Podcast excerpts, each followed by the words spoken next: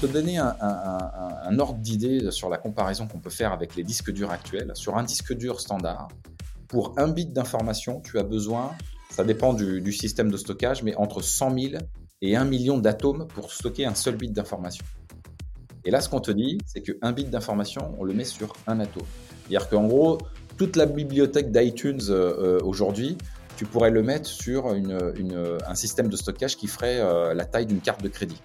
Salut à tous chers abonnés, ici Gaëtan de The Flares et on se retrouve pour un nouvel épisode du podcast La Prospective. Dans cet épisode, je reçois Xavier Basque. Il est CTO d'IBM France. C'est un data scientist et il a la tête d'un laboratoire de recherche en neurosciences. Cette conversation s'oriente autour de trois sujets. L'informatique classique, l'informatique quantique et l'intelligence artificielle, avec notamment les différents projets que BM est en train de mener. Comme d'habitude, si vous aimez ce que nous faisons, n'hésitez pas à partager la vidéo, le podcast, à aimer, à mettre des commentaires et à partager au plus grand nombre, c'est le plus important. Mais également, vous pouvez devenir un tipeur pour ceux qui veulent vraiment nous soutenir euh, très très fort.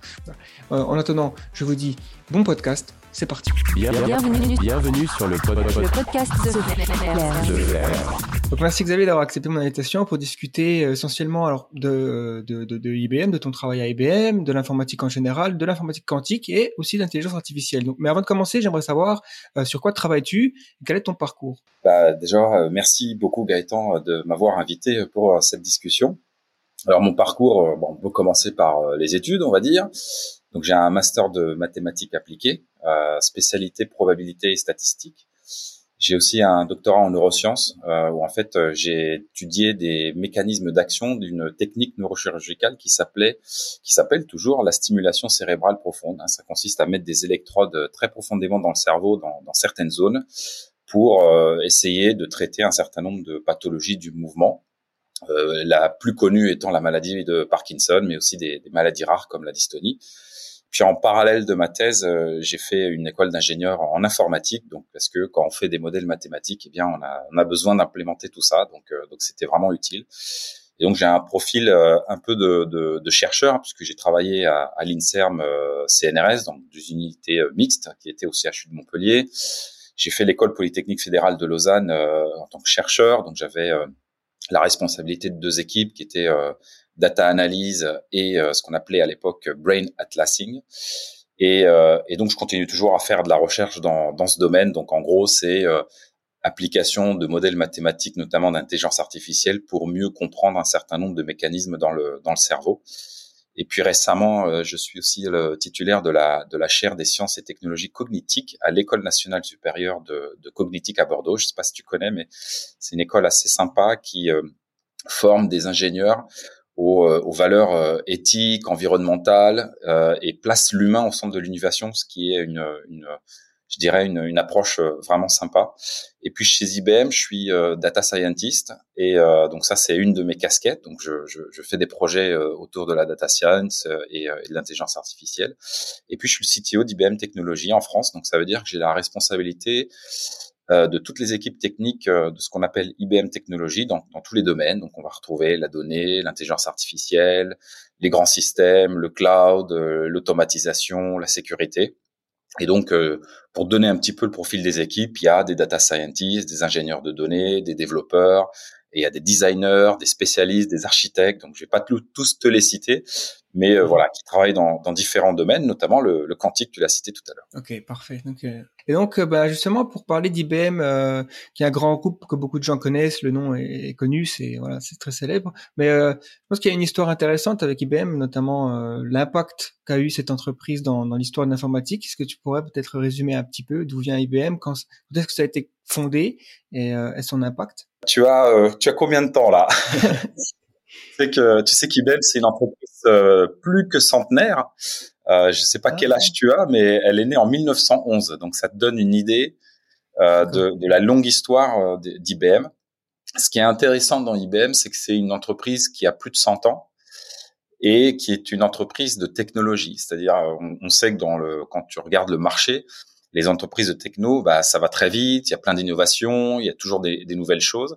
Et pourtant, IBM, euh, qui est né en 1911, a toujours su se, se réinventer et effectivement contribuer à, à l'histoire de, de l'informatique. Donc, pour la petite histoire, IBM, c'est la fusion de, de, quelques entreprises. On appelait ça à l'époque euh, Internal Time Recording Company, Tabling Machine Company. Et en fait, le, le premier nom d'IBM, c'était CTR, euh, Computing Tabling Recording Company. Et en fait, euh, euh en 1914, un des, des, des, euh, des, des fondateurs d'IBM, qui est Thomas Watson, eh ben, il a été recruté et il a transformé CTR en IBM, qui à l'époque bah, voulait dire International Business Machine. Et donc c'est en 1924 euh, que IBM est euh, le nom IBM est né. Et c'était un 14 mhm. février, donc le jour de la Saint-Valentin. Je sais pas s'il y a un lien particulier avec ça, mais en tout cas c'est à ce moment-là que c'est apparu. Mais euh, il y a beaucoup d'innovations qui euh, qui ont émergé d'IBM. Alors le premier, je dirais quelques exemples en 43 il y a eu le premier calculateur universel, on, on l'appelait Mark I. Et en fait, c'est le, le, premier calculateur numérique euh, américain et surtout, c'est le premier modèle qui était entièrement automatique. Et alors, tiens, tiens, tiens-toi bien, puisqu'il était d'une puissance phénoménale, puisqu'il était capable de faire trois additions ou trois soustractions par seconde. Donc, c'était, euh, c'était euh, une prouesse à l'époque, hein, en, en 1943. Et puis après, c'est enchaîné un certain nombre d'innovations. Donc en 66, tu vois, tu as la, la mémoire vive des RAM, euh, qui euh, est en fait la, la, première mémoire avec des transistors. Euh, tu as euh, l'invention des fractales. Je sais pas si ça te parle, mais c'est très utilisé dans l'astronomie, la médecine, les, les télécommunications. Et c'est Benoît Mandelbrot, qui est d'ailleurs un chercheur français qui travaillait chez, chez IBM et qui a inventé les fractales en 67. Il y a eu euh, l'invention des mainframes, donc les, les grands systèmes, euh, et, euh, et, qui ont permis, notamment en 69, bah, d'aider Edwin Aldrin et Louis Armstrong à se poser sur la Lune, donc c'est quand même pas mal. Et d'ailleurs, pour la petite histoire, les mêmes ingénieurs euh, qui ont inventé les mainframes ont recalculé la trajectoire d'Apollo 13 à l'époque pour guider en fait le module qui était un peu en perdition dans son retour vers la Terre. Donc c'est euh, c'est quand même pas mal. Donc il y a une vraie histoire autour de, on va dire, des systèmes et des calculs qui ont été faits pour euh, pour poser euh, euh, les les les astronautes sur la Lune. ensuite, il y a un truc qui doit te parler, c'est le code barre. tu vois, le, mmh. le, lecteur optique pour lire les codes barres, bah, ça a été inventé par par IBM et c'est encore toujours d'actualité. donc c'est assez impressionnant. Il y a ce qu'on appelle par exemple le, micros le microscope à effet tunnel. Donc c'est une, en fait une technique qui permet de voir les atomes et même de les manipuler. Et donc IBM a eu un, prix Nobel euh, là-dessus. Hein, deux chercheurs d'IBM qui ont eu un prix Nobel en, en 86 et le microscope a été inventé en 81. Et en fait, ça a ouvert la voie à tout ce qui est euh, nanotechnologie. 81, tu as le laser euh, à eximère, ils appellent ça ce qui en fait permet de couper la peau euh, avec une, grande grande précision, hein, une extrême précision, mais sans abîmer les, tissus adjacents.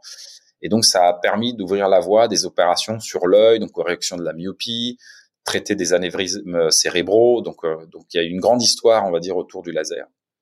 Et puis en, en 86, il y a aussi quelque chose qui a été important, qui est la supraconductivité. Tu sais, c'est les matériaux qui euh, qui ne font pas de résistance, qui n'ont pas de résistance. Et en gros, on a fabriqué une, une, céramique qui présente les mêmes caractéristiques que la supraconductivité à des températures qui vont jusqu'à moins 238 euh, degrés Celsius. Donc c'était extrêmement froid. Et tu verras, si on, on parle du, du, quantique, que la supraconductivité, bah, ça a un rôle euh, euh plus qu'essentiel. Et puis mmh. plus récemment, plus connu, il y a eu Deep Blue qui a euh, battu Kasparov aux échecs, c'était en 96. Il y a eu Watson euh, avec le jeu Jeopardy en, en 2011. Et donc c'est voilà, c'est c'est une entreprise centenaire qui euh, a euh, beaucoup innové, qui s'est beaucoup réinventé. Il y a eu euh, six Turing Awards, six prix Nobel. Donc il y a eu vraiment des, des faits marquants en termes de technologie. Et puis il y a, il y a eu même des, des, je fais une petite aparté, mais des, des, des innovations même socialement. Thomas Watson, quand, quand je te le, je t'en parlais tout à l'heure, bah, il a imposé l'égalité des salaires entre les hommes et les femmes en 35 sais pas si tu t'imagines, mais c'est quand même assez tôt. Il a introduit la semaine de 40 heures en 34. Et, euh, et IBM a pris position euh, sur pas mal de choses, par exemple de, euh, refuser publiquement hein, d'appliquer les lois de ségrégation raciale qui ont été imposées aux États-Unis C'était dans les années 50 en Caroline du Sud et au, Kentucky. Donc, voilà, c'est quelques dates, c'est quelques faits marquants, mais ça te montre un peu aussi la, philosophie d'IBM et, son approche. Oui, c'est vrai que c'est, très intéressant puisque on pense que ouais, une entreprise comme IBM est née à peu près après, en même temps que les premiers ordinateurs euh, qu'on connaît, quoi, la machine universelle avec euh, après la deuxième guerre mondiale, Turing et, compagnie, alors que c'est, beaucoup plus tôt.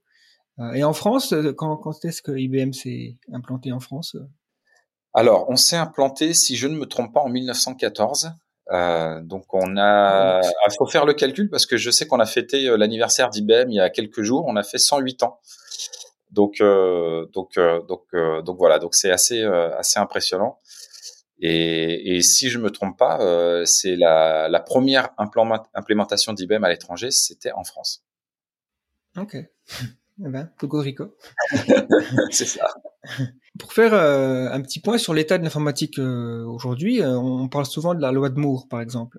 Est-ce que et, on entend souvent que bon bah effectivement ça a été la loi de Moore a été effective durant 40, 50 ans, mais aujourd'hui est-ce que on est toujours sur un rythme qui voilà le nombre de transistors qui double environ tous les deux ans, ou est-ce que le rythme s'essouffle? Quelle est un petit peu la, la projection de la puissance de calcul informatique euh, sur les prochaines décennies? Ouais, donc c'est une euh, super bonne question. Euh, donc un, l'informatique dans les dernières décennies, elle a été guidée par la loi de Moore, c'est-à-dire on double la puissance, on double le nombre de transistors dans les processeurs environ tous les 18 mois, deux ans. donc c'est une loi qui continue à progresser. Néanmoins, on commence à voir des signes d'essoufflement euh, qui est essentiellement dû euh, à euh, l'architecture de Van Neumann. Tu sais, l'architecture de Van Neumann, c'est on a un processeur, on a une mémoire et on a du, du stockage en externe. Et en fait, ça crée des goulots d'étranglement quand tu essayes de faire des calculs, des calculs et notamment des, grands calculs. Et dans l'histoire de l'informatique, on a essayé de contourner ces goulots d'étranglement, par exemple avec des GPU récemment. Donc, on, utilise des cartes graphiques qui vont accélérer un certain nombre de, de, de, euh, notamment dans le, dans le domaine du machine learning, et qui est euh, pas mal utilisé. Euh, IBM, par exemple, on a euh, développé une machine qui est aujourd'hui la deuxième plus puissante au monde, qui s'appelle Submit. Et pour te donner un, un ordre d'idée de la puissance de calcul de cette machine, c'est 200 pétaflops, donc c'est 200 millions de milliards d'opérations par seconde. 200 ah millions de milliards d'opérations par seconde. Et on est euh, capable de stocker 250 pétabytes de données. Alors, on a besoin de quoi pour faire ça? On a besoin de plus de 9000 processeurs. Donc, c'est les processeurs IBM qu'on appelle le Power 9. Et on a besoin de plus de 27 000 cartes GPU. Donc, c'est une grosse machine, une très, très grosse machine. Euh, et, donc cette machine, elle est utilisée pour faire plein de choses. Elle est utilisée pour, par exemple, modéliser des supernovas, faire de la recherche sur des nouveaux matériaux, trouver des solutions contre le cancer, étudier la génétique, l'environnement. Mais pour donner un état de l'art de la puissance des calculs, par exemple pour le Covid-19, à un moment donné, on a eu besoin de euh, aider euh, la communauté scientifique en leur donnant accès à une puissance de calcul qui est euh, bien plus importante que celle de Sudmit. Et donc, il y a plusieurs entreprises qui ont réuni et euh, instituts publics qui ont réuni euh, leurs infrastructures et ça a donné une machine avec une, une, capacité de calcul de plus de 600 pétaflops, donc 600 millions de milliards d'opérations par seconde. Ça a permis en fait d'accélérer, hein, ça se sait pas, mais d'accélérer la recherche sur le Covid, sur le vaccin, parce que en gros, quand tu recherches par exemple des protéines ou des molécules pour euh, voir où elles s'accrochent, si elles peuvent s'accrocher sur le virus et elles peuvent s'appliquer euh, sur le virus, bah tu as euh, le choix, on va dire, sur plus de 8000 molécules et l'objectif c'est de réduire la recherche pour être plus efficace. Et c'est intéressant parce qu'en fait, la puissance de calcul a augmenté ces dernières années. Et ce qui a augmenté aussi, enfin ce qui a diminué, c'est le temps de recherche, par exemple, sur certains aspects, dans, par exemple, la, recherche de nouveaux matériaux ou la recherche de vaccins. À l'époque, pour rechercher un vaccin, ça mettait quand même euh, euh, quelques temps, des années et des années. Et on a vu, par exemple, qu'avec le Covid, ça s'est euh, accéléré assez, de manière assez impressionnante. Donc, c'est aussi en partie grâce à la puissance de calcul. Puis tu as d'autres types de systèmes. J'ai parlé des mainframes là pour euh, pour euh, pour se poser sur la lune, mais les grands systèmes d'IBM qui aujourd'hui euh, sont utilisés par les grandes banques, les assurances, eh bien, si tu prends juste un seul système, c'est-à-dire tu mets pas un ensemble de systèmes, mais juste un seul système, eh bien, c'est des, des, des, systèmes qui vont être capables bah, de traiter 8000 milliards de paiements par an en toute sécurité. Ça, c'est, c'est, alors là, je parlais d'un seul système, mais l'ensemble des systèmes dans le monde qui sont euh, euh, installés euh, pour pour faire ça, bah, c'est 8000 milliards de paiements par an. C'est 87% des transactions par carte bancaire. Et en fait, c'est fait avec des puces qui font 7 nanomètres, dans lequel il y a 22 milliards de transistors. Donc c'est c'est des c'est des machines en fait qui aujourd'hui sont très efficaces dans leur domaine, euh, qui marchent bien, mais dans certaines thématiques, tu as beau avoir la plus grande puissance de calcul de la planète, il y a encore des sujets, on peut en parler tout à l'heure, qui bloquent. C'est-à-dire que, en fait, euh, la, loi de Moore, euh, c'est une croissance linéaire. C'est-à-dire que même si tu innoves, euh, tu arriveras difficilement à traiter des problèmes qui, eux, ne croient pas de façon linéaire, mais plutôt de manière exponentielle dire même les, plus grosses machines euh, dans les décennies qui vont arriver, si elles sont bâties sur ce type d'architecture, ne vont pas pouvoir euh, être capables d'adresser ce type de thématique et on pourra le, en discuter tout à l'heure. Alors, la loi de Moore, elle s'essouffle, mais on a de l'innovation qui arrive euh, et qui vont pouvoir aussi faire continuer cette loi de Moore. C'est pour ça que je dis qu'elle s'essouffle, mais il y a de l'innovation qui arrive derrière. Par exemple, l'année dernière, on a créé la première puce au niveau mondial qui fait 2 nanomètres. Donc 2 nanomètres, ça veut dire quoi? Ça veut dire qu'on va être capable de presser 50 milliards de transistors sur une puce qui fait la taille d'une ongle. Donc c'est assez impressionnant parce que en gros, mhm. pour la même quantité d'énergie sur les puces de 7 nanomètres actuelles, qui est déjà une grande prouesse euh, les, les 7 nanomètres, hein, bah pour les mêmes quantités d'énergie, on peut améliorer la performance de 45%. Et à l'inverse, pour un même niveau de performance, on peut faire des économies d'énergie de l'ordre de 75%. Donc en gros, on sait que déjà, on est aujourd'hui à des technologies de 7 nanomètres et qu'on a déjà créé des puces à 2 nanomètres qui doteront les systèmes de demain. Là, on parle dans les 5 euh, à 10 ans qui vont arriver. Mais on peut aller encore plus loin que ça, parce qu'à un moment donné, euh, ce qui pose problème dans la loi de Moore, c'est la physique. C'est-à-dire, tu réduis, tu réduis, tu réduis, mais à un moment donné, tu vas atteindre une, une limite physique. C'est-à-dire tu ne mmh pourras plus construire un transistor euh, aussi facilement à, à, des, à, des, à, des, à des niveaux qui sont euh, atomiques. Et donc, par exemple, il y a des chercheurs d'IBM qui euh, ont réfléchi à, au stockage atomique. Alors, à stockage atomique, tu vois, ça peut faire peur comme ça, mais, mais c'est assez intéressant. Parce que, en gros, c'est de dire, bah, on s'intéresse aux lois de la physique pour créer des ordinateurs de demain et notamment le stockage de demain. Il y a un papier qui a été publié dans Nature qui a montré qui est un exploit en fait, qui est euh, d'écrire et de lire de la donnée dans un atome, et c'est un atome d'olnium, c'est-à-dire qu'on est capable de mettre un bit d'information sur un atome d'olnium, de le mettre et de le lire. Euh, pour te donner un, un, un ordre d'idée sur la comparaison qu'on peut faire avec les disques durs actuels, sur un disque dur standard, pour un bit d'information, tu as besoin ça dépend du, du, système de stockage, mais entre 100 000 et 1 million d'atomes pour stocker un seul bit d'information. Et là, ce qu'on te dit, c'est qu'un bit d'information, on le met sur un atome. C'est-à-dire qu'en gros, toute la bibliothèque d'iTunes euh, euh, aujourd'hui, tu pourrais le mettre sur une, une, un système de stockage qui ferait euh, la taille d'une carte de crédit. Mmh, c'est assez impressionnant. Alors c'est pas pour aujourd'hui, c'est encore des domaines de recherche, tu vois, il y a encore plein de choses à découvrir, mais déjà, euh, techniquement parlant, on a montré que c'était faisable. Et puis tu peux aller euh, aussi des, des crans euh, plus loin en trouvant d'autres façons de stocker de l'information. Et donc tu, commences à regarder, par exemple, dans la littérature scientifique, du stockage ADN. ce qui est intéressant dans l'ADN, c'est que tu, par exemple, les chercheurs qui, qui regardent ce qui s'est passé euh, je veux dire, dans l'ère préhistorique, ben, qu'est-ce qu'ils font? Ils trouvent de l'ADN et ils sont capables de euh, dater, de voir ce que c'était, euh, de voir de quoi l'ADN était composé. Donc ça veut dire quoi? Ça veut dire que l'ADN est intéressant parce que par définition, c'est un système de stockage de données.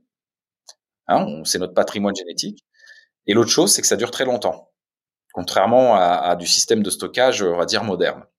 Et donc, du coup, il y a des chercheurs qui ont euh, fait une prouesse qui est de stocker de la donnée dans un bras d'ADN. Et quand je dis de la donnée, c'est une photo, un article scientifique, un système d'exploitation, une carte cadeau de 50 dollars, euh, c'est un film, un film français. Euh, en plus, c'est un film français euh, de, de, de 1895. C'est l'arrivée d'un train à La Ciotat par Louis Lumière. Tu vois donc, donc, en plus, cocorico comme tu dis. Mais, mais c'est assez intéressant de, de voir qu'on est capable dans un brin d'ADN bah, de stocker de, de, de l'information. Et en gros, en se projetant un peu, on, on peut se dire que dans un gramme d'ADN, on pourrait stocker 215 pétaoctets de données. Euh, donc en gros, euh, si on se projette un peu, tu pourrais stocker l'ensemble de la donnée euh, qu'il y a sur Terre dans, dans une pièce, quoi, dans une chambre. Alors encore une fois, ça reste de la recherche très pointue.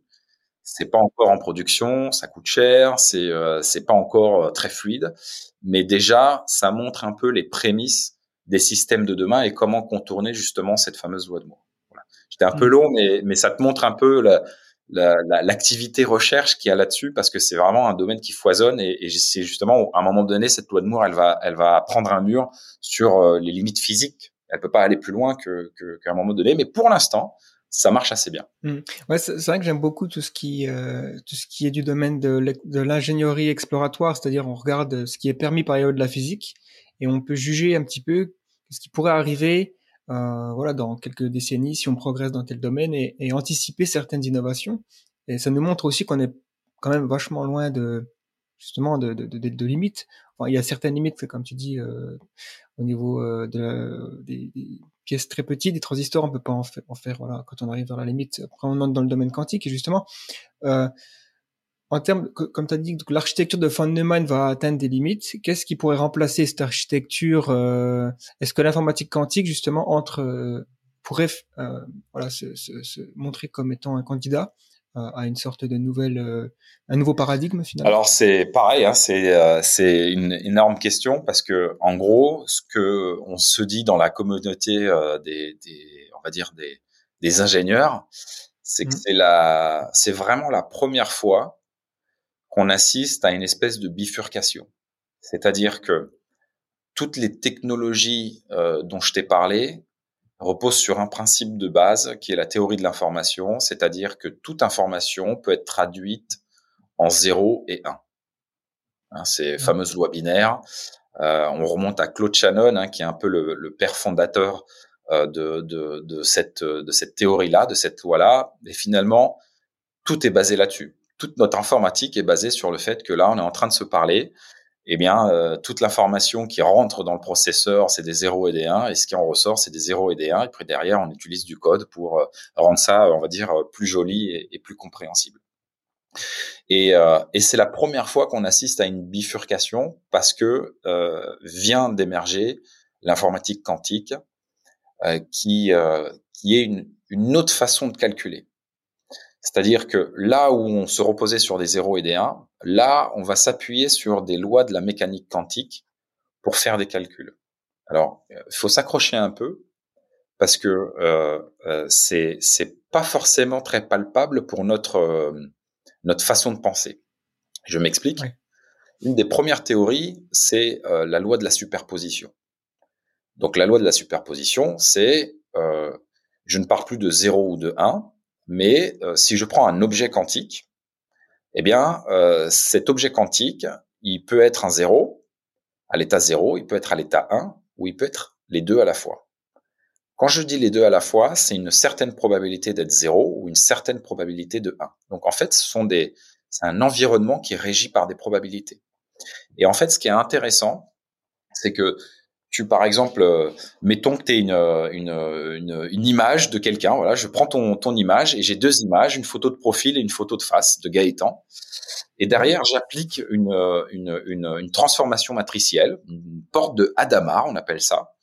Et je peux dire, voilà, je euh, fais un calcul et au moment où je mesure euh, le calcul, eh bien, je peux avoir soit la photo de profil, soit la photo de face, soit une probabilité d'avoir la photo de face ou une probabilité d'avoir la photo de profil, c'est-à-dire ça peut être 50-50, ça peut être 75% d'un côté, 25% de, de l'autre. Et ce qui est très impressionnant euh, dans la nature, c'est que euh, si tu lances le calcul 100 fois, tu auras, par exemple, mettons que je dise, voilà, je veux que tu aies la photo de profil à 75% et la photo de face à 25%. Tu lances le calcul 100 fois, tu auras approximativement, hein, c'est pas euh, pile poil euh, la, la, chose, mais 75% de face et 25% de profil. Et si tu fais le calcul des milliards de fois, tu auras exactement le même résultat. Et euh, ce qui est intéressant quand tu discutes avec des chercheurs dans, dans le domaine, c'est qu'ils disent euh, c'est difficilement compréhensible pourquoi l'objet quantique, l'atome se comporte comme ça, mais par contre, ça marche. C'est-à-dire qu'on sait le vérifier expérimentalement, on sait faire des calculs avec, ça marche. Mais c'est assez impressionnant. C'est-à-dire que le, le, monde visible est régi par un certain nombre de lois, les lois d'Einstein que l'on connaît. Oui. Et puis le, les lois sous-atomiques, elles sont régies par d'autres lois et c'est un monde de probabilité. D'ailleurs, Einstein disait, lui qui quand même, euh, il a eu le prix Nobel pour une chose, mais il a été euh, quand même un énorme contributeur de la mécanique quantique. Il disait, Dieu ne joue pas au dé. Et, et, ce qui est intéressant, c'est que euh, il, se, il se, il combattait avec un certain nombre de scientifiques, je crois avec Bohr aussi, parce que en fait, ce monde-là est régi par des probabilités. Et donc, on va utiliser ces types de principes pour faire des calculs. Donc, c'est pas du binaire, c'est on utilise des objets quantiques. Par exemple, IBM utilise des atomes d'aluminium euh, pour justement faire ces calculs. Il y a une autre loi qui est euh, l'intrication quantique. Alors, euh, euh accroche-toi là aussi parce que en gros, si tu as un système quantique, disons que tu as plusieurs objets quantiques, si tu connais l'état d'un objet quantique, par exemple, euh, voilà, l'objet A, il est à l'état zéro, eh bien, je suis capable de connaître les états de tous les autres objets quantiques. Et ce, quelle que soit la distance dans laquelle euh, ils sont. Peut être à l'autre bout de la Terre, euh, on, saura l'état. Donc, ça veut dire que quand tu te mets dans un système intriqué, tous les objets quantiques sont liés entre eux et il suffit de connaître l'état de un pour connaître l'état de l'autre. Et, et, et, ça, c'est intéressant d'un point de vue informatique parce que imagine que tu cherches Xavier Vasquez dans l'annuaire. D'ailleurs, je, ne sais pas si ça existe encore les annuaires, mais sûrement. Donc, si tu cherches euh, Xavier Vasquez dans les annuaires, tu as un X et un V. Donc, tu cherches V et un système informatique standard, il va prendre la lettre A et il va euh, chercher tous les noms un par un et jusqu'à trouver Vasquez. Donc, ça fait un certain nombre d'étapes. Mais dans la, mécanique quantique et l'informatique quantique, en fait, la recherche, tu l'as fait en une fois. C'est-à-dire que si tu connais l'état d'un objet quantique, par exemple, euh, tu prends euh, un objet, donc un, endroit à l'annuaire, bah, tu connaîtras forcément là où est mon nom, c'est-à-dire on va induire une probabilité sur mon nom en disant je veux que ça apparaisse à tant de pourcents, et à un moment donné, tu vas avoir un tableau avec un certain nombre de probabilités, dont une qui est très haute, et ça sera mon nom. Et c'est ça là, qui, est, qui est vraiment intéressant. Voilà. Donc beaucoup de, de, calculs en fait qui vont faire, de, qui vont utiliser le, les systèmes de, de, mécanique quantique, eh bien vont pouvoir justement adresser ces euh, opérations de manière exponentielle. On, on, cherche, ça sera pas appliqué à tout, ça veut dire on va pas remplacer l'ordinateur classique, ça c'est important. Ça sera en fait, euh, euh, euh les deux vont fonctionner ensemble, ça sera complémentaire, mais pour un certain nombre d'applications on va euh, euh, déporter euh, certains codes de, de l'ordinateur classique pour les faire calculer sur l'ordinateur classique. Donc c'est ta question, elle est vraiment bien parce que en fait, c'est une des premières fois, je dirais, dans l'histoire de l'informatique, qu'il y a une réelle bifurcation dans la, la façon de, de calculer. Ok, c'est vrai que c'est très intéressant d'être parti sur l'explication, voilà, qu'est-ce que le quantique Parce que c'est vrai que c'est tellement contre-intuitif que euh, on, voilà, on se dit qu'est-ce que c'est. Puis le mot quantique, il est, il a un petit peu de wou euh, il, il est souvent utilisé pour, euh, voilà, pour parler de mystère et tout ça. Euh, mais concrètement, par exemple, euh, en termes d'application, donc on utiliserait, tu as mentionné donc chercher un nom dans un annuaire. Bon, mais pour résoudre des problèmes qu'on a aujourd'hui, est-ce que ce sera utile pour euh, voilà faire avancer la médecine euh, Est-ce que ce sera utile pour Est-ce que j'avais déjà entendu dire que ça pourrait être utile pour la, la, les prévisions météorologiques Je sais pas pourquoi. C'est peut-être parce qu'il y a des c'est des phénomènes chaotiques qui, qui, qui, sont difficilement calculables. Bah, alors, il y a, y a, pas mal d'applications, donc on peut faire le, le, tour de ça. Avant de parler des, des applications en, en médecine en, en, dans, ou dans d'autres industries, je te donne deux, trois exemples de là où ça peut vraiment faire une différence. Typiquement, euh, euh, quand tu organises un mariage, par exemple. Alors je dis pas qu'il faut utiliser un ordinateur quantique pour organiser un mariage, mais mais je j'utilise cette image assez souvent parce que je l'aime bien. Quand tu organises un mariage et que tu dois placer des convives euh, sur des tables rondes, par exemple, si tu dois euh, placer cinq personnes, en tant qu'humain, c'est facile. Euh, en fait, on, fait, euh, on fait euh, une, une, factorielle de 5. Donc, on factorise le, le chiffre 5. Qu'est-ce que ça veut dire? Ça veut dire qu'on fait 5 fois 4, fois 3, fois 2, fois 1. Mais pour chercher le nombre de combinaisons, en gros, si tu as 5 personnes, ça te fait 12 combinaisons possibles. Jusque-là, tout va bien. Mhm. Dès que tu passes à 15, on est à 43 milliards de combinaisons possibles. Donc, euh, donc en fait, tu c'est ça l'exponentialité des problèmes, c'est que tout de suite, tu as, de l'exponentiel qui arrive. Puis si tu en as, euh, par exemple, 71, tu as 5 fois 10 puissance 80 possibilités. Donc c'est mmh. énorme. Et en fait, même la machine la plus puissante de la planète ne va pas être capable de faire ce calcul-là, ou alors ça mettrait euh, quelques siècles avant d'être calculé. Tu vois. Et, et bah typiquement, ce type de problème exponentiel peut être adressé par l'ordinateur quantique. Euh, L'autre chose, c'est que si tu prends, euh, par exemple, si tu fais la multiplication de deux nombres, d'accord?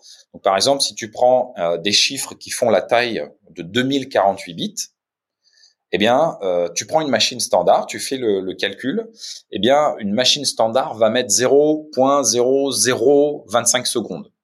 Très rapide. Tu prends une calculette, euh, ça va être rapide. Un ordinateur quantique va mettre 75 secondes. Donc là, tu vas me dire, bah, pour une multiplication, euh, autant utiliser un ordinateur standard et je te répondrai, effectivement, ça ne sert à rien d'utiliser un ordinateur quantique. Par contre, l'inverse, c'est-à-dire trouver les deux entiers de 2048 bits qui font un chiffre, un nombre, c'est beaucoup plus complexe pour un ordinateur classique. Et donc des chercheurs ont essayé de le faire, et euh, ils ont euh, commencé à euh, agréger pas mal de puissance de calcul. Et pour un, pour les, deux nombres qui font la clé de qui font la taille de, de 795 bits, ils ont mis ce que l'on appelle 4000 CPU années. Alors là, tu vas me dire c'est quoi CPU année Donc CPU année, c'est le temps que met une machine d'un gigaflop à, à, à le, le, le, le, nombre d'opérations qu'est capable de faire une machine d'un gigaflop en une année. Donc une machine d'un gigaflop, c'est un milliard d'opérations par seconde, d'opérations flottantes par seconde. Donc tu multiplies ça par euh, 3600, par 24, par 3365 euh, euh, et tu auras ce chiffre-là. Donc ça fait beaucoup. Et donc pour un, un, un, des nombres de 395 bits, tu as 4000 CPU années, ce qui fait beaucoup. Si tu montes ce chiffre à 768, c'est euh, 1500 euh, CPU année. Mais si tu montes ce chiffre à 2048, tu es tout de suite à 4,7 milliards de CPU année. En fait, je te bombarde de chiffres, mais l'idée, c'est que dès qu'on touche à des problèmes d'ordre exponentiel, un ordinateur classique, même le plus puissant du monde, même dans les décennies qui arrivent, avec toutes les innovations que tu vois, si on continue à penser binaire, on n'adressera jamais ce type de calcul. Voilà. Et, donc du coup, tout ce type de calcul bah, se retrouve dans un certain nombre d'applications. Alors, euh, l'aéronautique, par exemple. Donc l'aéronautique, tu vas, euh, on va euh, s'intéresser, par exemple, aux, interactions moléculaires. Par exemple, dans, dans, pas que de l'aéronautique, d'ailleurs, dans le dans le dans l'automobile, les batteries. Tu sais que les batteries, Aujourd'hui, tu prends une voiture, on va dire standard, tu recharges ta batterie, je sais pas combien de temps ça, ça, ça met, je, suis pas un expert de batterie, mais tu dois mettre, je sais pas moi, une demi-heure ou j'en sais rien, ou une heure, et euh, tu fais euh, 1000 kilomètres avec. Hein, pour euh, certaines bornes, je crois qu'ils peuvent accélérer la recharge des batteries.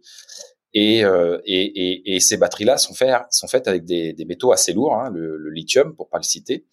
Mais, euh, mais du coup, euh, il y a des industriels euh, dans l'aéronautique et, et, et, dans le, l'automobile qui s'intéresse aux interactions moléculaires et c'est-à-dire de modéliser les interactions moléculaires pour créer de nouvelles batteries qui euh, dont les cycles de charge en fait seraient euh, très longs ça veut dire qu'elles seront en fait une, elles ne s'essouffleraient pas. Tu pourrais garder des batteries euh, des, des, des, plusieurs décennies facilement et qui pourraient peut-être faire, je sais pas moi, 100 000 kilomètres en une recharge et qui utilisent des métaux légers. Et donc, il y a un papier, par exemple, dans, dans Nature où IBM a, a montré qu'on était capable de modéliser les interactions moléculaires, notamment du lithium hybride. Et, euh, et ça a nécessité en 2017 8 milliards d'opérations euh, qui ont été faites en 290 jours. Et le même calcul l'année dernière a été fait et euh, ça a mis 7 heures. Donc tu vois qu'en plus, on est capable maintenant de compresser le temps de plus en plus. Et donc c'est hyper important. Mais par contre, euh, dans l'aéronautique, on a besoin de trouver des nouveaux matériaux. Et donc, euh, à une certaine époque, pour trouver un nouveau matériau, par exemple plus léger ou, ou, ou des choses qui, qui, font sens pour, pour l'industriel en question, tu pouvais avoir besoin d'une dizaine d'années et, euh, et peut-être euh, entre 10 euh, et 100 millions, 100 millions de dollars d'investissement.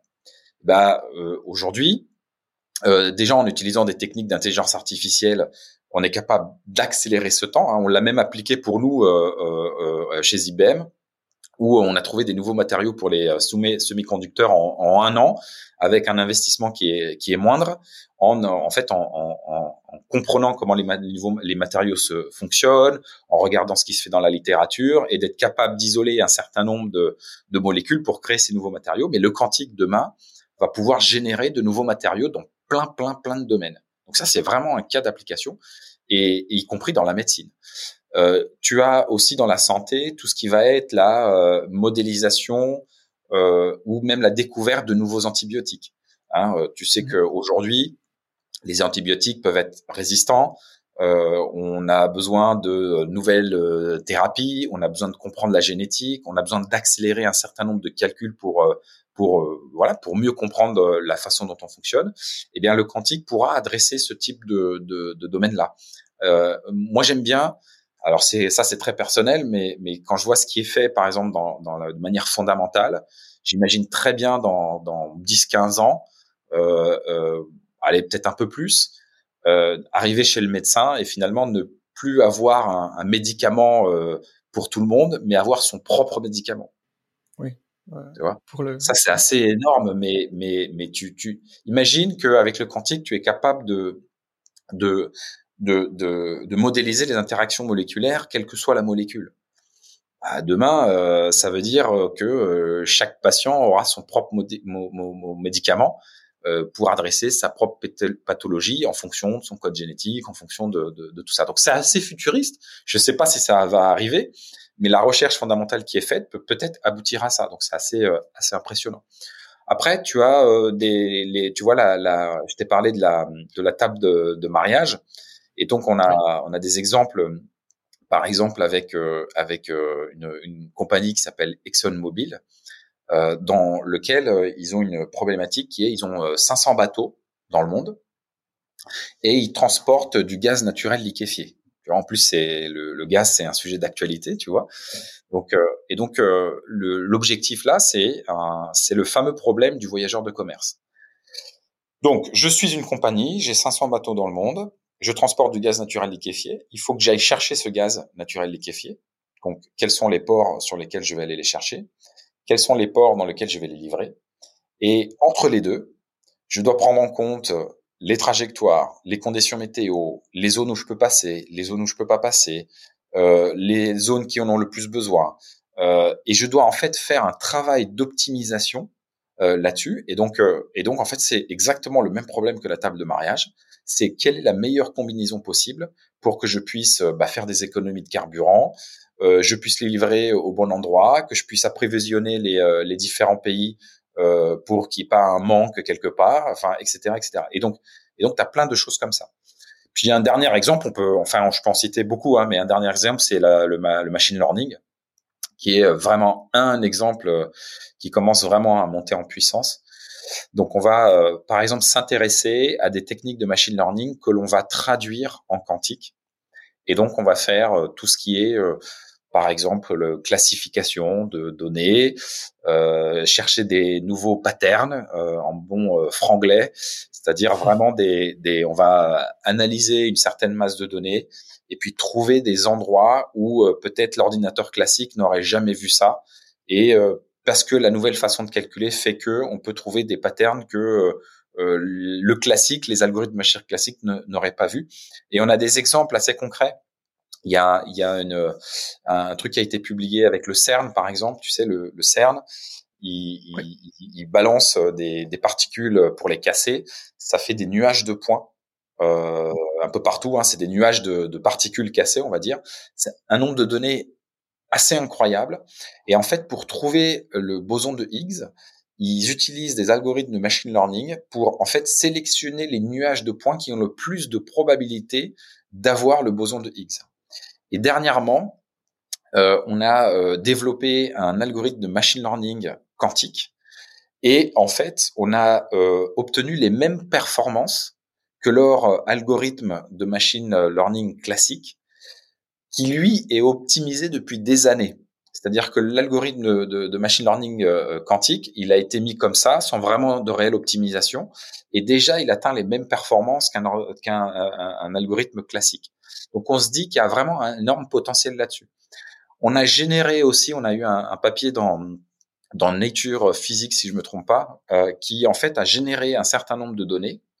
Ah, donc c'est des données artificielles. Hein. On est encore dans le domaine de la recherche, euh, d'exploration. Hein. Donc faut, faut pas non plus, euh, tu vois, s'emballer, mais tu as quand même des signes avant-coureurs qui font qu'on y croit. Parce qu'on a généré un certain nombre de, de données et l'algorithme quantique a été a réussi à classifier les données là où les algorithmes classiques n'ont pas été capables de classer mieux que si on le faisait au hasard.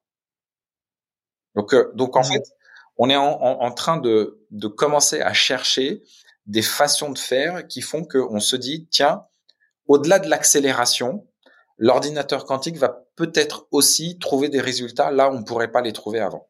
D'accord, ouais, ouais. Je vois, il y a une sorte de complémentarité qui est très, très intéressante. Et euh, en tout cas, beaucoup de promesses à, ce niveau-là. Et si je comprends bien, un ordinateur quantique, il fonctionne que à basse température. Euh, ouais, tu, en fait, le, celui d'IBM, il est basé sur ce qu'on appelle les supraconducteurs, la supraconductivité. On en parlait tout à l'heure justement. Donc, mhm. euh, ce qui est fait, c'est que tu, donc, tu as une espèce de, euh, une image, c'est une espèce de chandelier. En fait, ce sont des câbles qui vont en fait transmettre des micro-ondes au niveau du processeur quantique. Donc le processeur quantique, il fait 2,5 euh, cm sur 2,5 cm. Donc c'est comme un processeur normal, mais ce processeur-là, il est plongé dans une dans une solution euh, de, de, qui va en fait dans une solution d'hélium liquide. Donc c'est du, du cryogénique pur qui va plonger le processeur à des températures qui sont très proches du zéro absolu. On est de l'ordre de moins 15 millikelvin. Pourquoi on les plonge dans les euh, dans, dans, dans on le veut on veut le mettre très proche du zéro absolu parce que c'est euh, là on va euh, être capable d'avoir des, des, des, effets quantiques sur les atomes d'aluminium par exemple. Et donc lorsqu'on est on se met dans les conditions quantiques, eh bien on peut faire tout ce que je t'ai décrit, la superposition, l'intrication le, le, et donc on, on plonge tout ce système là dans une cuve qui ressemble à un ballon d'eau chaude. Hein. Tu, tu, si tu vois quelques images, euh, bah, tu verras que c'est, ça ressemble vraiment à ça. Et donc, on plonge tout ça dans, un, dans une solution d'hélium liquide. Et, euh, et, et, donc c'est très très proche du zéro absolu et très très froid. Tu as d'autres techniques, hein. euh, il y, a, y en a qui, qui utilisent des, des, des, des, lasers sur ce qu'on appelle des atomes froids. Il y a, y a d'autres techniques qui sont étudiées, mais nous, on pense que le, le supraconducteur, c'est ce qui permettra en fait d'aller euh, un d'accélérer les calculs et deux de mettre à l'échelle. Ce qui nous intéresse, c'est euh, le passage à l'échelle. C'est-à-dire que si tu euh, fais un ordinateur pour faire un, un, calcul isolé, mais qui n'a pas vraiment d'impact euh, sur une industrie ou sur un cas d'application, un cas d'usage, bah, ça c'est super, mais ça va pas nous aider. Et on a vu dans les matériaux supraconducteurs une façon de mettre à l'échelle. Et en fait, on a publié une roadmap qui le montre, c'est-à-dire qu'on va augmenter le nombre de, qubits qu'il y a à l'intérieur de cette machine. Aujourd'hui, on a 127 qubits. Euh, on a mis dans notre roadmap que cette année, on allait publier 433 qubits. L'année prochaine, on sera à 1121. Et on commence déjà à publier dans les années euh, qui viennent 4000 qubits, et derrière, le but, c'est de monter euh, aux millions de qubits pour pouvoir faire des calculs puissants. Mais au-delà de ça, on va aussi, euh, euh, on a aussi publié le fait qu'on améliore la qualité de, de, des calculs. Parce qu'aujourd'hui, quand tu fais un calcul, bah, il y a des erreurs. Elles sont moindres, c'est-à-dire tu peux faire des calculs et tu peux faire euh, des calculs assez précis. Mais par contre, on veut limiter le nombre d'erreurs, donc il y a tout un progrès à faire sur pas mal de composants, notamment les, composants physiques hein, de l'ordinateur quantique pour limiter les erreurs. Et puis on développe toute une, stack logicielle avec des cas d'usage dans la finance, dans la chimie, dans le machine learning, dans la santé. Et on a développé euh, une solution qui s'appelle Qiskit, qui est open source, donc euh, on a aujourd'hui, je crois que c'est la, enfin je crois, j'en suis sûr, mais c'est la première plateforme open source sur le quantique. Beaucoup mhm. d'utilisateurs. Et, et, ce que l'on a fait, c'est qu'on a aussi ouvert à la communauté. Euh, donc euh, tu peux, par exemple, Gaëtan, te connecter gratuitement et déjà faire tourner tes premiers algorithmes quantiques. Et en fait, en développant toutes ces stacks, bah, c'est un peu la question que tu posais sur la loi de Moore et sur l'informatique. C'est que en fait, on reproduit un peu le schéma de l'informatique. Dire, on a le développement du hardware mais on a aussi le développement du mmh. software pour que justement dans les décennies qui arrivent, on va être capable de développer de vrais cas d'usage et, et, et d'avoir un avantage quantique, parce que c'est ça qu'on cherche. Hein. Ce qu'on cherche, c'est d'avoir un avantage quantique, c'est-à-dire le moment où euh, on aura un calcul qui sera plus précis que le classique, qui ira plus vite que le classique, et qui aura un vrai impact au niveau industriel. C'était justement la question que j'avais envie de poser aussi, c'est l'accès, comment on accède à ce genre de, de plateforme. Euh, le quantique, c'est parce que finalement, voilà, ça sera une interface, et donc il y a déjà une plateforme qui existe, c'est fascinant. Euh, bon, je mettrai les liens dans la description pour ceux qui, bon, s'y intéressent, s'ils veulent le voir. Et un truc euh, très intéressant qu'on n'a pas évoqué, c'est la sécurité au niveau du quantique. Tu sais qu'il y a beaucoup, beaucoup de, de, sujets autour de la sécurité et du, euh, et du quantique parce que euh, on y voit dans le quantique une façon de décrypter de la donnée assez facilement. Et en fait, euh, euh, même si on en est très loin, et je vais t'expliquer pourquoi on, en est très loin, euh, ça n'empêche pas, par exemple, tu as de la donnée cryptée, ben moi je vais prendre ta donnée cryptée et je vais attendre patiemment que l'ordinateur quantique évolue pour que lorsqu'il arrivera euh, à maturité, je puisse décrypter les données. Parce que dans certaines industries, ils doivent la garder 20, 30, 50, 70 ans et donc, c'est de la donnée intéressante pour euh, l'institution qui va la piquer. Donc, il pique de la donnée dès maintenant pour pouvoir la décrypter derrière avec le quantique. Et pourquoi je dis qu'on est assez loin? Parce que je t'ai dit tout à l'heure, on est à 127 qubits aujourd'hui, et cette année, on espère, on va annoncer un, processeur à 433 qubits. Il y a des chercheurs qui se sont amusés à évaluer le fait qu'ils pouvaient craquer une, une, une clé euh, avec un ordinateur quantique, et ils ont évalué le fait qu'ils allaient pouvoir le faire euh, en, en, en, en, une journée, euh, euh, mais en utilisant 13 millions de qubits. Ou en 8 heures en utilisant 20 millions de qubits. Bon, je t'ai dit tout à l'heure, on est à 433 cette année, l'année prochaine à 1121. Donc on en est encore un petit peu loin. Mais ça n'empêche pas certaines institutions de prendre de la donnée euh, et d'attendre patiemment que, que l'ordinateur quantique arrive. Donc c'est un vrai enjeu. Euh, tant du point de vue hardware que du point de vue quantique, que du point de vue intelligence artificielle. Donc il y a beaucoup de beaucoup de, recherches là-dessus. Et après, on va utiliser des trucs qu'on appelle euh, des, des, systèmes qu'on appelle des algorithmes post-quantiques, c'est-à-dire qu'on va crypter la, la donnée d'une certaine façon euh, avec des, des, des, choses beaucoup plus costauds. Et, et, même si je te pique de la donnée, bah même l'ordinateur quantique, quand il apparaîtra, je serai incapable de décrypter cette donnée donc, euh, donc il y a mhm. tout un tas de, de, de recherches là-dessus euh, qui sont publiées et qui vont être en fait diffusées dans le marché. Pour euh, pour pour tout te dire, dans les systèmes mainframe qu'on a qu'on a sortis dernièrement, il y a déjà la possibilité de faire de, de l'algorithme post-quantique. Post-quantique, carrément. Ah ouais, ouais. ouais. En termes de donc on va dire fermer la parenthèse sur le quantique, mais en même temps on peut aussi lier le quantique à l'intelligence artificielle. Tu as mentionné donc euh, euh, il y a un lien hein, qui se fait, le, machine learning peut être euh, on va dire carburé mmh. au quantique. Donc IBM ils ont une histoire riche avec l'intelligence artificielle. Tu as mentionné donc Deep Blue qui bat Kasparov, c'était en 96, Watson. Et donc, où en est euh, donc les différents projets d'IBM euh, concernant l'intelligence artificielle? Et d'ailleurs, pour mentionner aussi Watson, euh, Watson Health, il me semble que c'est le, le, terme qui est utilisé aujourd'hui. Euh, comment est proposé ce service aujourd'hui? Puisque je me rappelle quand donc il y a eu beaucoup de buzz autour de Watson, c'était mentionné comme étant le futur de la médecine ou en tout cas du, du, diagnostic médical. Donc sur l'intelligence artificielle, c'est une, une chose qui est en constante évolution. C'est-à-dire que euh, on parle de Watson, euh, ça c'était en 2011, et ce qui s'est euh, passé dans les années d'après, c'est que on a proposé un certain nombre de services d'intelligence artificielle qui reposaient sur les principes de Watson. C'est-à-dire qu'en fait, on a proposé plusieurs types de services. Il y avait des services mmh sur le NLP, le service pour faire de la classification, pour faire de, du traitement d'images. Donc, on a en fait éclaté les services pour proposer ça. Et aujourd'hui, en fait, on, on, on utilise de l'intelligence artificielle pour plein de domaines. C'est-à-dire, c'est pas, on va pas dédier l'intelligence artificielle à un domaine en particulier on a développé des solutions. Alors, euh, je vais, je vais pas, euh, je vais pas les, évoquer, mais, mais, mais euh, par exemple, ce qu'on appelle Cloud Pack for Data, c'est-à-dire qu'on va utiliser des modules d'intelligence artificielle. On va aussi utiliser de l'open source, hein, parce que voilà, on est, on est très friand d'open source, et on va adresser un certain nombre de domaines, notamment la, la santé. Je dirais qu'aujourd'hui, l'intelligence artificielle, euh, comparée à 2011, elle est, c'est notre quotidien. C'est-à-dire que on va utiliser l'intelligence artificielle dans, dans quasiment euh, partout. On va automatiser des process, des process, euh, des processus IT, des processus métiers. On va utiliser l'intelligence artificielle pour, euh, par exemple, conseiller le médecin, pour conseiller un agent bancaire, par exemple. Proposer lorsque tu vas dans une banque et, tu dis bah voilà je sais pas j'ai un quad et j'ai 40 ans et c'est quoi la meilleure assurance? L'agent bancaire il a peut-être pas la solution tout de suite. Il va peut-être te dire bah tiens euh, je, je, vais me renseigner euh, et je reviendrai vers vous. Et en fait avec des systèmes d'intelligence artificielle ils peuvent juste interroger le système et il aura tout de suite euh, la bonne offre et, donc se concentrer vraiment sur le client. Et en fait ça c'est notre quotidien maintenant euh, on, mmh. on, implémente en fait des processus d'intelligence un peu partout, dans la sécurité.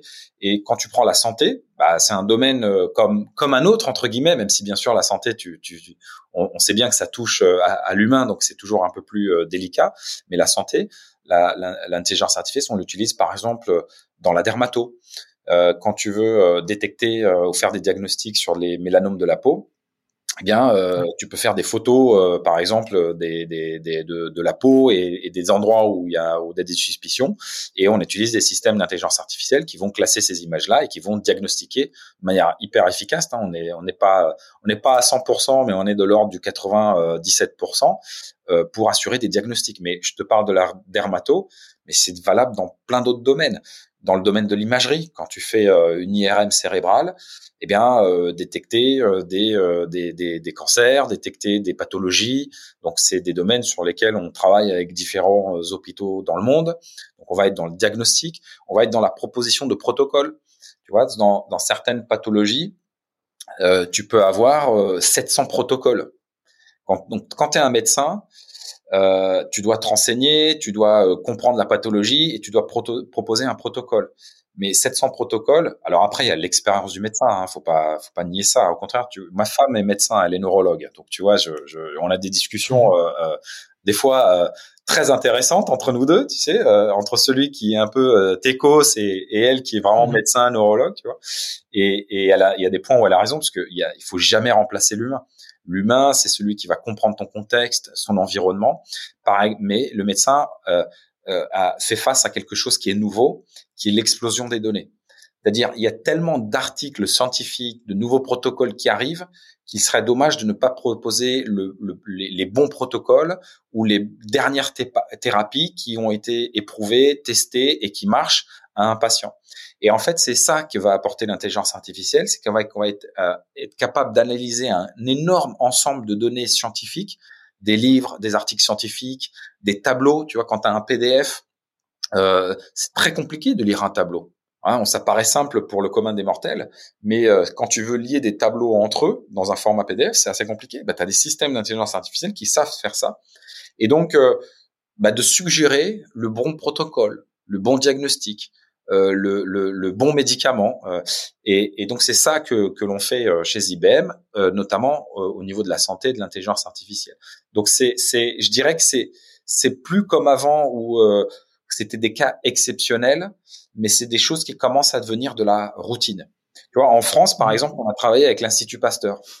L'Institut Pasteur, euh, on, on, ils utilisent en fait de l'intelligence artificielle pour modéliser les interactions entre les protéines. Alors ça paraît euh, très théorique comme ça, Mais en gros, c'est pour un virus, est-ce que je vais être capable de proposer des médicaments très rapidement? Non pas des vaccins forcément, mais des médicaments. Et, euh, donc, on, repense un peu le modèle et la façon de faire de la recherche, qui est euh, d'utiliser des outils d'intelligence artificielle pour accélérer la recherche. pour donner une idée à tout le monde, avant, quand tu faisais de la recherche, tu allais faire de la littérature et, euh, et au, petit bonheur la chance, tu pouvais tomber sur euh, la bonne idée et donc la tester expérimentalement et éventuellement derrière, tu pouvais trouver quelque chose qui ait un impact. Et en fait, ce processus, il est un peu inversé parce que aujourd'hui, tu vas de interroger des systèmes d'intelligence artificielle qui vont analyser toute la littérature scientifique. Tu vas pouvoir isoler les deux bonnes idées euh, parce que tu as orienté le système et tout de suite proposer une chose. Et c'est valable dans tous les domaines. Nouveaux matériaux, je l'ai cité, mais la santé aussi, la chimie euh, et tout ça. Et en fait, ça va pour permettre de compresser le temps et d'accélérer. Donc, pour répondre à ta question, je suis un peu euh, vaste là-dessus, mais mais c'est vrai que c'est mmh c'est en fait c'est c'est c'est notre quotidien. Je dirais, il n'y a pas un métier où t'as pas maintenant un processus d'intelligence artificielle.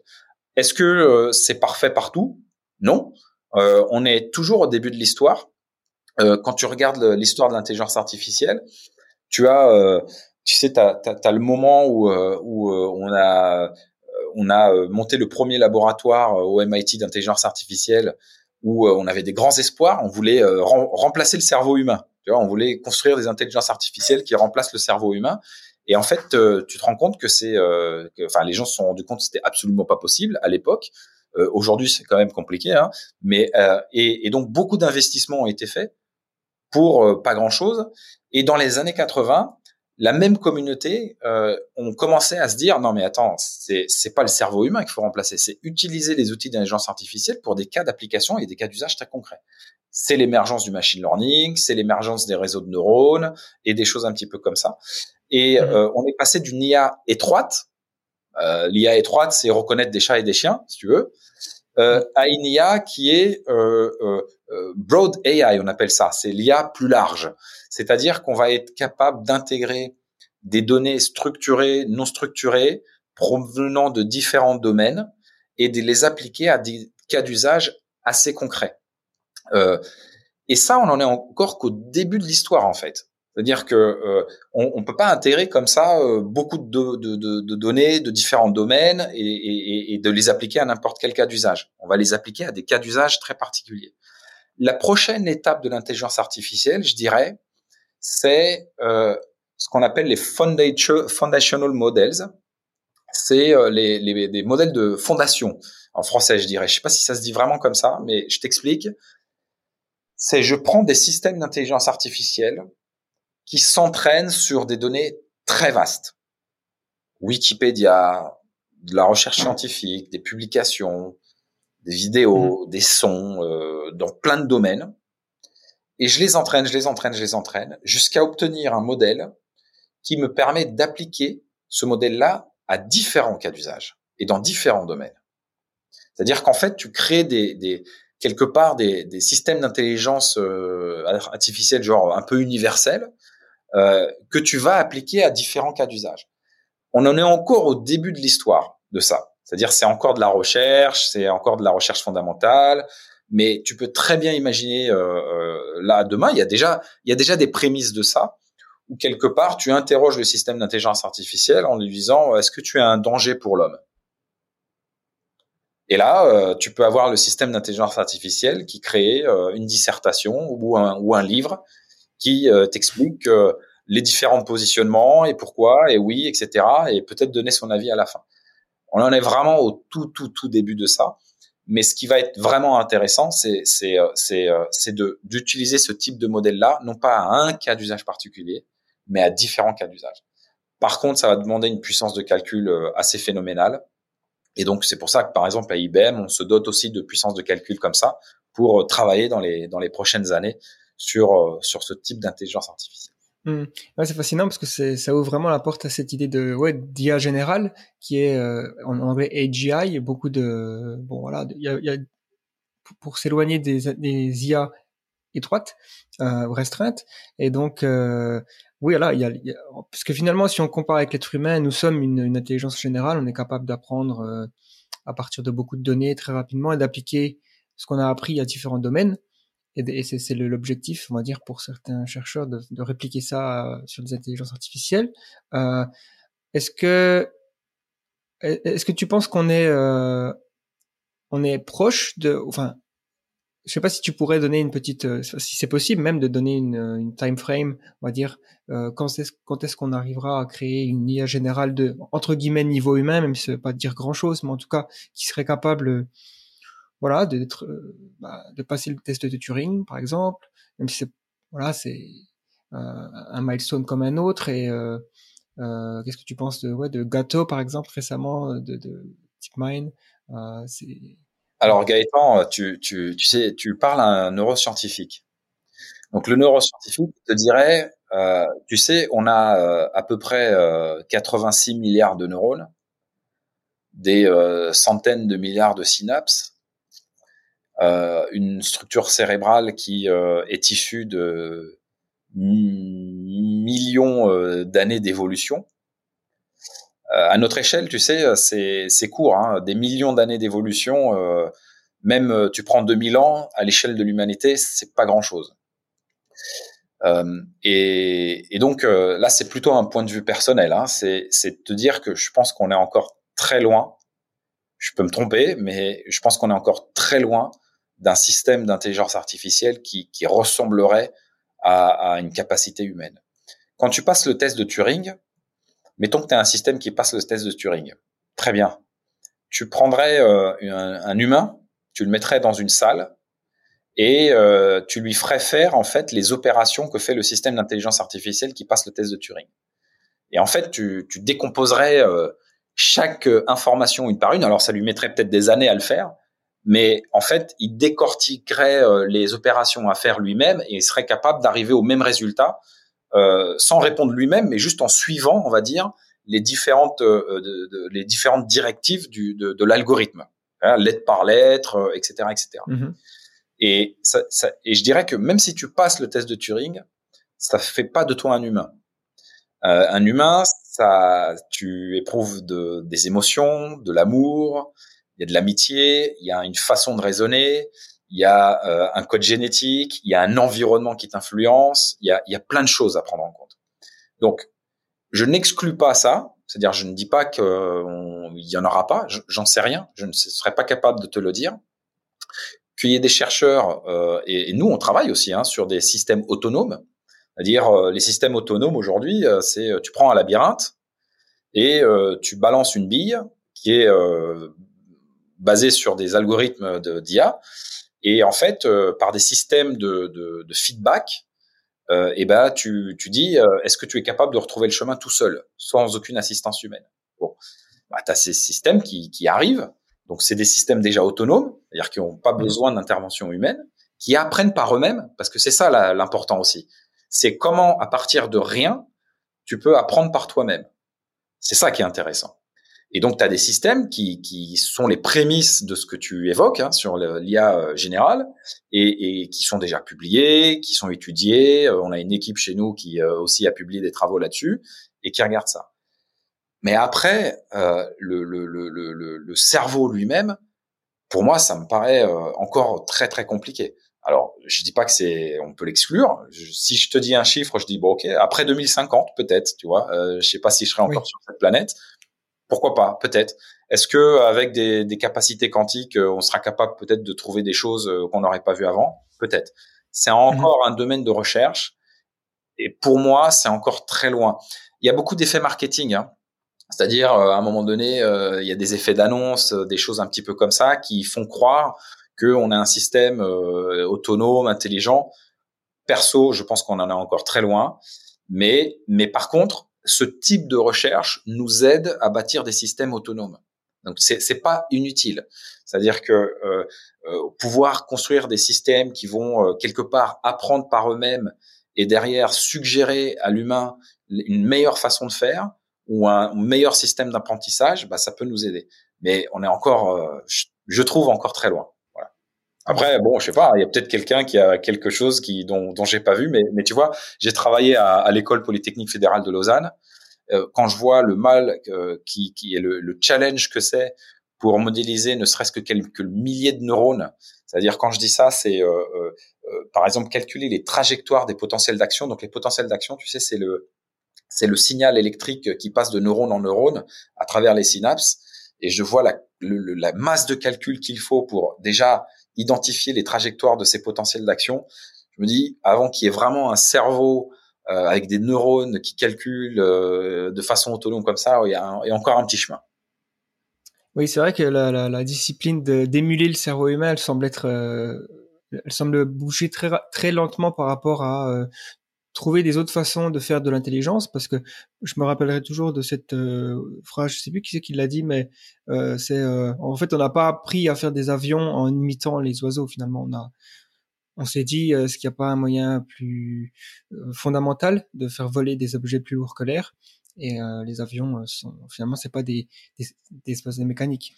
Peut-être que l'intelligence ne sera pas basée sur le cerveau peut-être Bon, je, suis euh, conscient du temps qui nous reste et donc euh, ben voilà, je pense qu'on va conclure ici. En tout cas, je, te remercie beaucoup d'avoir accepté mon invitation. Je sais pas si euh, on a tout dit. Euh, enfin, il y, a énormément de, choses à dire sur ce sujet, mais on a un temps limité. Donc voilà, merci encore. Je mettrai tout ce qu'il y a, s'il y a des, des liens à mettre dans la description pour ceux qui veulent aller plus loin. Bah super. Merci Gaëtan, c'était super sympa. Merci d'avoir suivi ce podcast jusqu'au bout. Vous retrouverez tous nos anciens podcasts sur les différentes plateformes sur lesquelles nous opérons, c'est-à-dire euh, YouTube, Spotify, iTunes, en gros, toutes les, plateformes de podcast à laquelle vous pouvez penser, on, sera dessus, quoi. On est en train d'envahir le, web comme ça. Et bien sûr, vous pouvez vous abonner. Ça te fait toujours plaisir de savoir qu'il y a des gens qui s'abonnent. Voilà, j'arrête de blablater. Je vous dis à la prochaine. C'était Gaëtan de The Flares. Bye bye.